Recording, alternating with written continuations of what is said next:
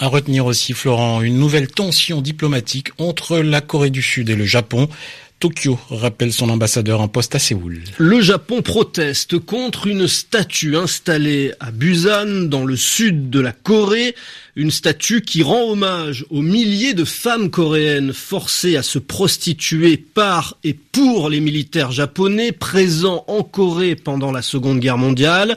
On les appelait les femmes de réconfort.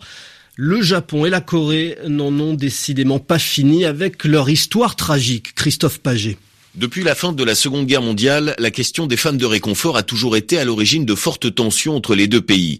Environ 200 000 femmes auraient été concernées par ces viols organisés entre 1910 et 1945, principalement des Coréennes, mais aussi des Chinoises, des Philippines, des Indonésiennes. Une vingtaine de monuments ont été érigés à leur mémoire en Corée du Sud et une dizaine d'autres dans des pays comme les États-Unis et le Canada. Lors de son arrivée au pouvoir en 2013, la présidente sud-coréenne Park Geun-hye avait conditionné les rencontres bilatérales Séoul-Tokyo au règlement de cette question. Ce qui a abouti à la signature d'un accord en décembre 2015. Tokyo y présentait des excuses et s'engageait à verser à une fondation coréenne un milliard de yens pour les 46 femmes de réconfort survivantes.